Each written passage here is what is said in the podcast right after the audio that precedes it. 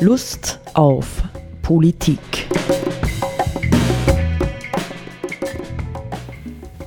Liebe Hörerinnen und Hörer des Freien Radios Freistadt, Sepp Kiesenhofer und Roland Steidl begrüßen Sie zu einer Sendung Lust auf Politik. Ähm, ja, das ist heute der 21. April, nicht? An dem wir aufnehmen. Das hat aber vielleicht jetzt sehr wenig mit dieser Geschichte zu tun oder vielleicht doch. Ähm, jedenfalls äh, denke manchmal, ich muss mir Lust erschaffen, ja, irgendwie ähm, für Politik, obwohl man hinterher vielleicht sagen kann, die Geschichte, die ich jetzt vorlese, hat die denn überhaupt etwas mit Politik zu tun? Und wenn ja, was hat sie mit uns zu tun? Ja, oder, oder, oder. Sie stammt aus einem Buch, das seit langem in meiner Bibliothek gegenwärtig ist, von John Blofeld. Eine Reise von tausend Meilen beginnt mit einem Schritt, heißt es. Untertitel Der Bericht einer abenteuerlichen Reise zu den Mönchen, Einsiedlern und Mystikern Chinas. Begegnungen und Erfahrungen in einer verlorenen Welt. Vielleicht bevor ich die Geschichte lese, noch ein Satz dazu. Nicht, ähm, ich äh, denke oft, wir leben in einer hochgradig verrückten und wahnsinnigen Welt zurzeit. Ähm, und dem muss ich manchmal entkommen, flüchten, nicht in andere Welten, wobei man dann vielleicht dabei feststellt, dass die Welt unter allen Bedingungen und in allen Zeiten verrückt war. Also, ich lese die Geschichte mal vor. Ja, es ist eine Anekdote, die der Blofeld äh, hier aus dem Reich des Taoismus, den ich für eine sehr, sehr spannende äh, spirituelle Philosophie halte, erzählt und hat folgenden Inhalt. Der Kaiser Qianlong liebte es, sein Reich zu bereisen, zuweilen auch in Verkleidung. Einmal kehrte er im bescheidenen Habit eines Gelehrten in einer Dorfherberge ein, die nicht weit von Hangzhou an einem See gelegen war. Hier begegnete er zufällig einem taoistischen Einsiedler, der auf dem Heimweg in das Kloster, in dem er lebte, das Gasthaus aufgesucht hatte, um sich mit einer Tasse Tee und einer Schale Nudeln zu erquicken. Der Einsiedler hielt den Kaiser für einen jener konfuzianischen Gelehrten, die überall Schulen gründeten, in denen sich Kandidaten auf die Beamtenprüfungen vorbereiten konnten, und begann ein Gespräch mit ihm. Der Kaiser spielte die ihm zugedachte Rolle und ließ mit der ganzen Großspurigkeit des von seiner eigenen Wichtigkeit durchdrungenen Pädagogen ein paar konfuzianische Sprüche über Treue, Liebe zu den Eltern und die übrigen Tugenden vom Stapel, bis ihm der Taoist schließlich ins Wort fiel. Also wirklich, ihr Konfuzianer macht doch gar zu viel Aufhebens von derlei Lappalien. Ihr schwatzt von der Tugend, als hättet ihr sie gepachtet, aber Tugend kann es doch nur dann geben, wenn man still ist und sich in die Betrachtung der heiligen Quelle des Seins versenkt, die in der geheimen Kammer des Geistes liegt. Reden ist leicht, handeln schwer, wie man so sagt. Der verkleidete Kaiser nahm Anstoß an dieser Bemerkung, in der er eine Verunglimpfung des großen Konfuzius sah, und entgegnete nicht ohne Schärfe was hat denn stille Kontemplation damit zu tun? Das ist doch nichts weiter als ein Vorwand dafür, dass man einfach da sitzt und nichts tut und die anderen für das Wohl der Familie, der Gemeinde und des Staates sorgen lässt. Genauso gut könntet ihr auf dem Rücken liegen und schnarchen. Sieh einer an, rief da der Taoist, wieder einer von diesen Burschen, die von der Arbeit reden, obwohl doch alle Welt sieht, dass sie noch nie auch nur ein Krümelchen gute braune Erde unter ihren gepflegten langen Fingernägeln hatten. Ich jedenfalls arbeite täglich mehrere Stunden lang in den Gärten unseres Klosters. Seht her, meine Hände sind rau und voller Schwielen von der harten Arbeit. Wenn dem so ist, erwiderte der Kaiser, der allmählich seinen Humor wiederfand, dann freut es mich, eure Bekanntschaft gemacht zu haben. Euer Garten macht euch Ehre. Gestern sah ich mit eigenen Augen, wie schön die Pfingstrosen im großen Hof eures Klosters blühen. Dennoch, mögt ihr auch ein guter Gärtner sein, so solltet ihr doch nicht vorgeben, dass da zu sitzen und über euer inneres Sein nachzugrübeln irgendetwas damit zu tun hätte. Ihr werdet mir nicht einreden, dass die Blumen aus diesem Grunde schöner und üppiger sind.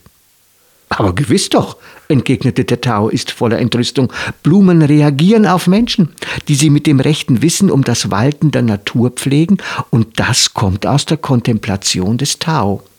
Wenn ihr mir nicht glaubt, so versucht es nur einmal selbst, Blumen zu ziehen. Es wird euch nichts helfen, wenn ihr, ihren Vor wenn ihr ihnen Vorträge über Treue und Elternliebe haltet. Ihr werdet sehr bald den Unterschied merken. Der Kaiser dachte an die Pracht der Palastgärten in Peking und erwiderte lächelnd, Denkt euch, ich habe jetzt schon Pfingstrosen bei mir zu Hause und ich möchte sagen, dass sie an Pracht auf der ganzen Welt nicht ihresgleichen haben. Boah, welch schamlose Prahlerei, die müsst ihr mir schon zeigen, wenn ich euch nicht für einen Lügner halten soll.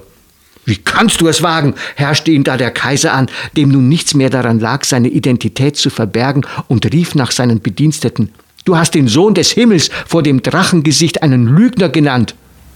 Die Gefolgsleute des Kaisers kamen hereingerannt, und der bedauernswerte Taoist fiel auf die Knie und schlug sich am Boden die Stirne wund, denn die Aussicht, auf der Stelle enthauptet zu werden, war auch für seine Unerschütterlichkeit zu viel. Aber der Herr der zehntausend Jahre hatte sich schon wieder gefasst und war eher belustigt als zornig, denn auf seinen Reisen in Verkleidung hatte er die Sinnesart der einfachen Menschen zur Genüge kennengelernt. Als er in seine Hauptstadt zurückkehrte, reihte er den gemaßregelten Taoisten in sein Gefolge ein und betraute ihn dann mit dem Posten eines Obergärtners in seinem neuen Sommerpalast, den er soeben in den westlichen Hügeln hatte errichten lassen, mit dem besonderen Auftrag, die kaiserlichen Pfingstrosen zu pflegen. Und siehe da, die Pfingstrosen gediehen im Jahr darauf noch prächtiger als zuvor. Der Kaiser ließ den Taoisten zu sich kommen und sprach zu ihm, mit jener anmutigen Mischung aus königlicher Würde und aufrichtiger Ehrerbietung, die der Herr der zehntausend Jahre ansonsten den kaiserlichen Ratgebern vorbehält, die ihm in den ersten Jahren seiner Herrschaft zur Seite stehen. Ehrwürden, ihr habt den Beweis für eure Behauptung erbracht. Es ist daher unser Wunsch, die Kunst der nach innen gewandten Kontemplation zu erlernen. Denn da sie selbst den Blumen zum Nutzen gereicht, wie sehr wird da erst ihre Beherrschung durch uns, unserem Volke nützen. Also sprach der Kaiser und ernannte unverzüglich den Taoisten zum Abt eines Tempels in bequemer Nähe des Sommerpalastes, und fortan ließ seine Majestät oftmals in aller Stille nach ihm schicken, um von seinen Lippen die geheime Kunst der Kontemplation zu erlernen. Na? Ja. Hat die Geschichte was mit Politik zu tun? Offenbar, ja. Offenbar. der Kaiser ist ja ein politischer Funktionär, nicht? Ja, doch. Der Herr der 10.000 Jahre, nicht? Ja. Der einen einfach köpfen lassen kann, weil man, weil er un, weil man unehrfürchtig ist. Ja. Und die Frage, das ist jetzt zum Schluss dann die Frage, nicht? Kann die, in welcher Weise wird die, die Kontemplation einem Herrscher in der Weise dienlich, dass es ihn zu einem besseren Herrscher macht, die, was wiederum seinem Volk zugutekommt. Nicht, ja. man könnte es sehr profan, nicht, das, das wäre die, die Frage, die dahinter steht. Es stand natürlich ein bisschen, ähm, jetzt, dass ich diese Geschichte so gut finde, dahinter die Erfahrung vom Rudi Anschober, nicht? Also mhm. ein ähm, Politiker, der sich völlig überarbeitet, ja, im Dienst am Volk, nicht? Und vielleicht, äh, wie er ja selber durchblicken hat lassen, zu wenig für sich gesorgt hat, ja, vielleicht zu wenig in die Stille gegangen ist, äh, zu sehr sich hinreißen hat lassen von äußeren Dingen. Das ist eine Möglichkeit, ich will es ihm gar nicht so unterstellen. Ja. Ähm, und ähm, ja, auf der anderen Seite die Frage, die grundsätzliche Frage, wie viel Stille, wie viel Kontemplation, wie viel ähm, Besinnung ja, braucht gute Politik. Mhm. Das ist für mich die Frage. Nicht interessanterweise ist ja äh, der Herr Mückstein, ja, unser neuer Gesundheitsminister im, im ersten Interview, äh, das er heute gegeben hat auf Ö1 in der Früh, gefragt worden, nicht? Äh, Sie kennen die Geschichte von äh, Rudi Anschober. Wie gehen Sie mit der zu erwartenden Belastung um? Nicht? Seine Antwort war, ich hoffe, dass ich weiterhin regelmäßig in der Früh dazu komme, Sport zu treiben. Mhm. War seine Antwort, nicht? Ja, das hat ja der Anschober auch vor, mit seinem Hund genau, spazieren gegangen. Mhm, aber das weiß ich nicht, ob das jetzt auch noch machen hat können, weil er ja Drohungen gekriegt hat. Genau. Ja. Nicht? Also, verstehst du, die Frage ist für mich, kann Politik gut sein? Ja, die sich sozusagen ständig unter dem Druck der Geschäftigkeit, der permanenten Entscheidungs, des permanenten Entscheidungsdrucks befindet, nicht? Und was äh, brauchen Politiker ähm, darüber hinaus für Qualifikationen, um gerade in einer solchen Krisensituation überhaupt gute und vernünftige Entscheidungen treffen zu können? Na, irgendwie ist das ja im Grunde genommen eine Geschichte aus der Zeit, die du so gelesen hast, weil, weil ja, also auf dem Hintergrund der Frage, die du jetzt gestellt hast, ähm, das ist ja völlig im Grunde genommen undenkbar zurzeit, sich vorzustellen, dass Spitzenpersonal in der Politik ähm, sozusagen ein, ein Zeit haben könnte für regelmäßige Kontemplation. Das äh, kann man sich nicht vorstellen, weil man ja davon ausgeht oder so das Bild serviert bekommt, dass Spitzenpolitiker und Spitzenpolitikerinnen ja mehr oder weniger eh immer sozusagen erreichbar im Dienst sind und die Arbeitstage ja 16, 18 Stunden oder so lang dauern. Und es keine Wochenenden gibt keine und so weiter, weil nicht, ja. tausend Feiern, bei denen man präsent sein muss, ja, wie ja. bedeutungsvoll das Ganze auch ist, ja, und so. Na, für mich ist das Grund eine rhetorische Frage, weil das ist eh selbstredend, würde ich sagen, dass natürlich die, die Qualität des politischen Arbeitens steigt mit dem Ausmaß der, der ausreichenden Selbstreflexion. Ja, das ist ja keine Frage. Nicht? Und, und ist wahrscheinlich auch auf jeder Ebene, ob das jetzt irgendwo kommunal ist oder international, wie auch immer. Ja. Das ist, na, und das trifft natürlich nicht nur für Politiker zu, nicht? Das trifft genauso für Topmanager zu und für viele, viele andere Berufsgruppen, nicht? Das ja. wird wahrscheinlich auch zutreffen heute äh, für Pflegekräfte auf Intensivstationen, nicht? Mhm. Also wie hält man ein Leben aus, ja, indem man ständig irgendwie äh, äh, genötigt ist zu geben, ja, für andere da zu sein, sich mhm. zu profilieren oder wie auch immer, nicht äh, ohne äh, die Möglichkeit zu haben, tatsächlich, ich sage es einmal ganz bewusst, äh, zur Quelle der eigenen inneren Mitte zurückkehren zu können. Ja, es ist ja nicht nur eine Frage der Selbstreflexion und es ist ja nicht nur eine Frage ähm, äh, sagen wir mal, der Entspannung, ja, sondern es ist ja im Grunde genommen tatsächlich eine Frage ähm, der, der inneren menschlichen Mitte, nicht? Mhm. Ja, das das ist die Frage. Ich meine, ich bin ja an der Stelle, äh, bin ja immer wieder in den Taoismus verliebt und insbesondere in äh, das Tao Te Ching vom Lao Tzu. Nicht? Der hat ja, der war ja, der Lao Tzu, nicht vor zweieinhalbtausend Jahren, der war ja Bibliothekar ja, in einer kaiserlichen Bibliothek oder so ähnlich. Und äh, der hat ja auch teilweise ganz deutlich politische Ratschläge gegeben in diesen 81 kurzen äh, Textpassagen, nicht aus denen das Tao Te Ching bestimmt und zum zum Beispiel gibt er äh, für die Qualität einer Regierung an. Ja, eine wirklich gute Regierung spürt das Volk überhaupt nicht. Die Regierung ist desto schlechter, je mehr sie durch immer einengendere Vorschriften und so weiter und so weiter das Volk gängelt und ihm ähm, die, das natürliche Empfinden für das, was richtig und gut ist, abnimmt. Hm. Ja, also, ja, also wenn du so willst, das Vertrauen da hinein, äh, dass die Menschen, wenn sie den Zugang zu sich und zu diesem natürlichen Empfinden behalten, grundsätzlich die richtigen Entscheidungen finden und treffen. Nicht, das, das ist nicht, da sind wir wieder äh, nämlich umgekehrt bei der Frage von unserer letzten Sendung, nicht? Wie viel Vertrauen haben wir in das Volk? Mhm. Ja, und wie sehr wird es eben durch 100.000 Verordnungen, Gesetze und sonstige Dinge tatsächlich gedrängt, gegängelt und auch zum Widerstand gereizt.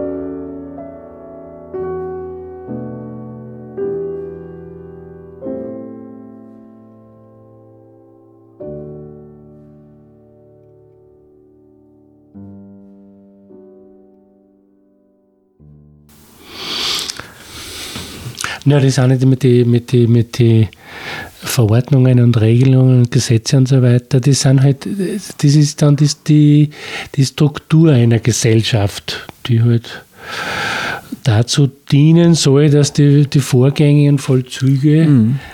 gesellschaftlicher und persönlicher Natur äh, im Rahmen sind, beziehungsweise dass halt äh, da möglichst niemand oder zu Schaden kommt. Ja. Mhm.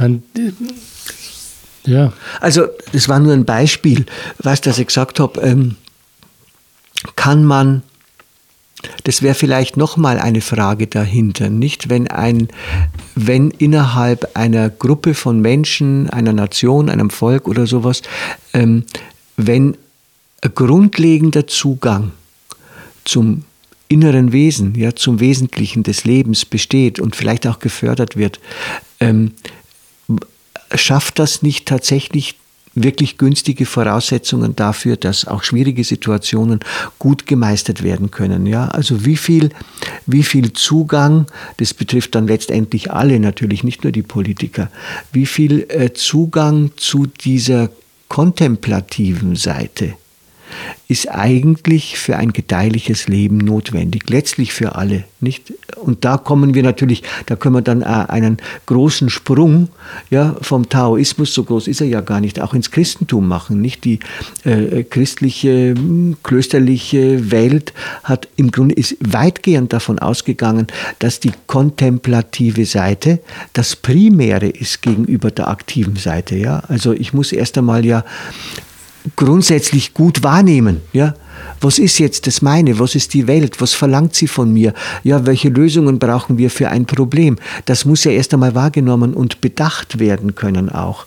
Nicht ehe sozusagen der Handlungsdruck kommt. Und ich habe halt das Gefühl, wir sind in dieser Gesellschaft in einen Megadruck der Geschäftigkeiten hinein geraten, ja, die im Grunde genommen jegliche qualifizierte Besinnung, Selbstreflexion, sagst du auch, im Grunde genommen hintertreiben. Mhm. Diese Geschäftigkeit spiegelt sich ja im, im, in den konkreten Lebensvorgängen des spitzenpolitischen Personals, sage ich jetzt einmal. Ja. Mhm. Aber mir ist jetzt eingefallen, in einer anderen Weise ist es ja jetzt schon bei den Römern auch so gewesen, weil da diese Spannung Otium und Negotium, also Muße und Arbeit, da auch schon, da gibt es auch, sozusagen hat man sich damit beschäftigt. Und interessanterweise ist ja das, das ursprüngliche Wort die Muße. Otium heißt die Muße und die, die Nicht-Muße ist dann die Arbeit. Mhm. Bei uns ist das jetzt umgekehrt. Nicht? Also ja. Das Primäre ist die Arbeit Genau. Und, die, ja, genau. und das Sekundäre ist die Muße. Da, wenn man noch Zeit hat, hat man Freizeit und, und oder Urlaub oder ja. Ja, das, das, ist um, umgekehrt. Genau. Ja. Das, das, ich meine, das, das Unfaire an der Geschichte ist natürlich bei den Römern und auch bei den alten Athenern gewesen, ja, mhm. ja, dass die natürlich auf ein Heer von Sklaven genau, ja. Ja, zurückgreifen konnten. Das heißt, ja, es waren die Freien, ja, die sozusagen äh, unter dem Gesichtspunkt Muße, aber selbst Nietzsche hat die Muße noch in den Vordergrund gerückt gegenüber, mhm. gegenüber der Arbeit. Ne? Mhm. Also interessant übrigens beiläufig, ich höre diese Woche, ja, ich sage 21. April, nehmen wir auf, gibt es auf Ö1 in den Morgenbetrachtungen ganz, ganz wundervolle Beiträge von ähm, äh, der Barbara Meyer. Die ist also Leiterin der gynäkologischen Abteilung an einem ähm, städtischen Spital in Wien, Ottakring und sowas und die reflektiert den Marc Aurel ja, also mhm. weil du gesagt hast, Römer, nicht? Den Mark Aurel, der ja Stoiker gewesen ist als Kaiser, ja, im Blick auf die, auf die Pandemie, nicht? Und äh, zur Zeit von äh, Marc Aurel hat ja die Pest in Rom gewütet, nicht? Und der sagt an einem bestimmten Punkt, das finde ich auch so toll, ja, äh, das eigentliche Problem, ja, ist nicht die Pest, sondern das eigentliche Problem ist die Unvernunft der Menschen. ja. ja, es ist immer natürlich eine Wechselbeziehung, nicht? weil äh, die, die Gesellschaft produziert, unter Anführungszeichen, die äh, Politiker und Politikerinnen, die, die, es halt, verdient. Die es verdient oder die halt die aus der jeweiligen Gesellschaft herauskommen. Und umgekehrt prägen diese Persönlichkeiten dann wiederum zurück die, die Gesellschaft und, und die Strukturen und so weiter. Das ist ja immer, immer ein, ein wie sagt man, dialektisches, dialektischer Prozess. Ja, aber ich kehre halt zurück. Nicht, vielleicht verstehst du ein bisschen, wenn man, wenn man immer wieder solche Geschichten natürlich auch liest. Und äh, so, dann, dann ist es für mich schon eine wichtige Frage, nicht? Wie viel Spiritualität, also wirklich gelebte Spiritualität, braucht eigentlich jemand, der große Verantwortung trägt, ja, in Politik oder Wirtschaft? Nicht? Und das meine ich jetzt nicht so im Sinne eines äh, spirituellen Materialismus, nicht? Also ich funktioniere besser, wenn ich viel meditiere. Darum geht es gar nicht, ja? Das gibt's ja auch, ja? ja. Äh, Zen-Kurse für Manager. Ja? Grund? Das ist eigentlich Missbrauch, genau, nicht? Sondern dieses, wie öffne ich mich tatsächlich regelmäßig äh, einer Dimension des Unverfügbaren, ja? Einer radikalen Offenheit, die eben nicht, ja, meiner Politik dient, ja, sondern die mich zum Diener macht äh, an einem allgemeinen Interesse, ja, zum Wohle des Volkes, ja, nicht, dass ich mich ständig orientieren muss, was denkt das Volk über mich, ja, oder so und wie stehe ich da, wie gut, sondern wie kann ich mit meinen Fähigkeiten in meiner Funktion tatsächlich den mir anvertrauten Menschen, sei es ein großer, sei es ein kleiner menschlicher äh, äh Bereich, ja, wie kann ich dem optimal dienen, mhm. ja? Ja, und, und zwar, verstehst du, das ist auch nochmal ein entscheidender Punkt. Nicht, wenn du diese spirituellen Dinge, äh, ob das jetzt im Sazen oder ob du den Taoismus oder nimm den Buddhismus oder nimm auch die christliche Kontemplation nimmst, es geht ja immer darum, das eigene Ego zurückzustellen, nicht? Ja, mhm. ich meine, man hat ja mittlerweile den Eindruck, dass äh, die Politik ist eine einzige äh, Theaterbühne ja, für die Egoismen der handelnden Politiker. Nicht? Mhm. Aber wie, wie kommen wir, kämen wir, wie könnte es zugehen? Ähm, man kann das nicht verordnen, nicht? Man kann das nur anregen, äh, dass tatsächlich Menschen von ähm, ihrem Egoismus wegkommen, um zu verstehen, was ist jetzt dran. Ja? Was ist es wirklich dran? Wir könnten, haben vorhin auch diskutiert, nicht über das Thema Söder-Laschet, nicht? Wo steckt da, wo steckt da der Egoismus, ja? Nicht? Wo mhm. steckt da äh, die, die, der Zwang, sich zu produzieren ja? und im Mittelpunkt zu stehen und erfolgreich sein zu wollen? Ist schwierige, das, schwierige Frage, ja.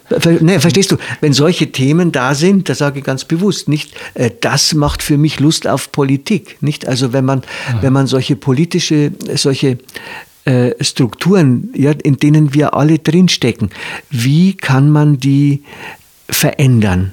Ja? Wie kann man aus dieser hm, ja, wahnsinnigen ähm, Überforderung, Überarbeitung, äh, unter diesem Leistungsdruck zu einem gelassenen Leben finden. Ne? Die, vielleicht auch im Taoismus, ja, das, das gefällt mir immer wieder, ja, ich meditiere ja diese Dinge äh, seit Jahren, ständig wieder, nicht? Da geht es ja im Kern, was das Handeln anlangt, ja, geht es ja immer um, um das Wu-Wei. Nicht? Wobei heißt Handeln durch Nichthandeln. Mhm. Das heißt, ich setze mir jetzt nicht persönlich äh, Tatziele, sondern das Entscheidende ist immer, sich innerlich einzustimmen ja, offen zu werden, sensibel zu werden für das, was über mich selbst hinaus gerade notwendig ist. Ja, was, was verlangt jetzt äh, die Situation, in der ich drinstehe und potenziell handeln kann? Was verlangt die eigentlich? Ja, was verlangt die Situation? Nicht, mhm. nicht was will ich in ihr? Nicht, wie will ich die Dinge zu meinen Gunsten drehen und nutzen, sondern was verlangt die Situation. Das ist natürlich, denke ähm, etwas, was wirklich Reife verlangt. Nicht, das kannst du nur mit einer gewissen Reife. Das spricht schon äh, dafür, dass ähm, Politiker, die große Verantwortung haben, auch vielleicht Manager, doch einen, ein gut Teil Lebensreife im besten Sinn des Wortes äh, gewonnen haben sollten. Mhm. Ich meine, mir ist jetzt da zwei verschiedene Sachen erkennen. Im Grunde genommen ist, dies, ist diese Sichtweise ja ein völliger Widerspruch, würde ich jetzt einmal sagen, zu der realen Welt, in der wir heute halt seit äh, Jahrhunderten leben, dass sozusagen die Wirtschaft uns zwingt, immer ständig Wachstum, Wachstum und immer mehr, immer schneller, immer größer und so weiter. In diesem System sind wir drin, stecken gefangen. Sind wir, stecken wir fest, irgendwie gefangen. Und das andere, was mir eingefallen ist, äh, diese Geschichte vom, vom Heinrich Böll mit dem Fischer. Mhm, ja. Mhm der da am Strand sitzt, am Ufer und in der Sonne döst. Und dann kommt jemand zu ihm und, und, und fordert ihn auf, noch einmal hinauszufahren, um mehr mhm. Fische zu fangen mhm. und so weiter und so weiter. Und zum Schluss äh, sagt dann der, diese Person, mhm. also dann könntest du, wenn du so und so viele, so oft hinausgefahren bist, könntest du, dann hättest du Zeit, dass du in der, in der Sonne liegst und, und dahin tust. Ja, wenn du mehrere Fischer anstellst, nicht die für dich hinausfahren und ein Unternehmen organisiert hast, nicht? Ja. Ich glaube, so geht ja teilweise die Geschichte dann sogar ins Breite dann ja, noch hinein, ja. nicht? Und du sagst, na, was? Das mache ich jetzt schon. Mache ich jetzt schon. Nicht? Und wahrscheinlich kann es jetzt unter einer bestimmten Voraussetzung sogar viel besser, als wenn er hinterher der Chef von so und so viel ja, Fischerbooten wäre. Genau. Weil dann hat er ständig irgendwo im Nacken, was muss ich jetzt wieder tun und tun die auch, was ich will genau. oder dachinieren die schon wieder nicht oder so. Ja? Genau. Nicht? Also, aber das ist, insofern ist das äh, ein guter Tipp. Nicht? Der, der gehört dazu. Du, du, du brauchst, du brauchst für eine solche Haltung, ja, die Kontemplation einschließt, brauchst du im Grunde ein Vertrauen ins Leben. Ja? Ja, wir sind halt auf der Sicherheitsseite. Wir brauchen Sicherheiten, wir brauchen Verlässlichkeiten, Versicherungen, nicht? Und das ist irrsinnig aufreibend. Ja? Mhm. Ständig versichert sein zu wollen und zu müssen ist aufreibend. Also ähm, wir zahlen halt einen hohen Preis dafür, dass wir nicht mehr vertrauen können. Genau. In diesem Sinn. Auf Wiederhören. Auf Wiederhören.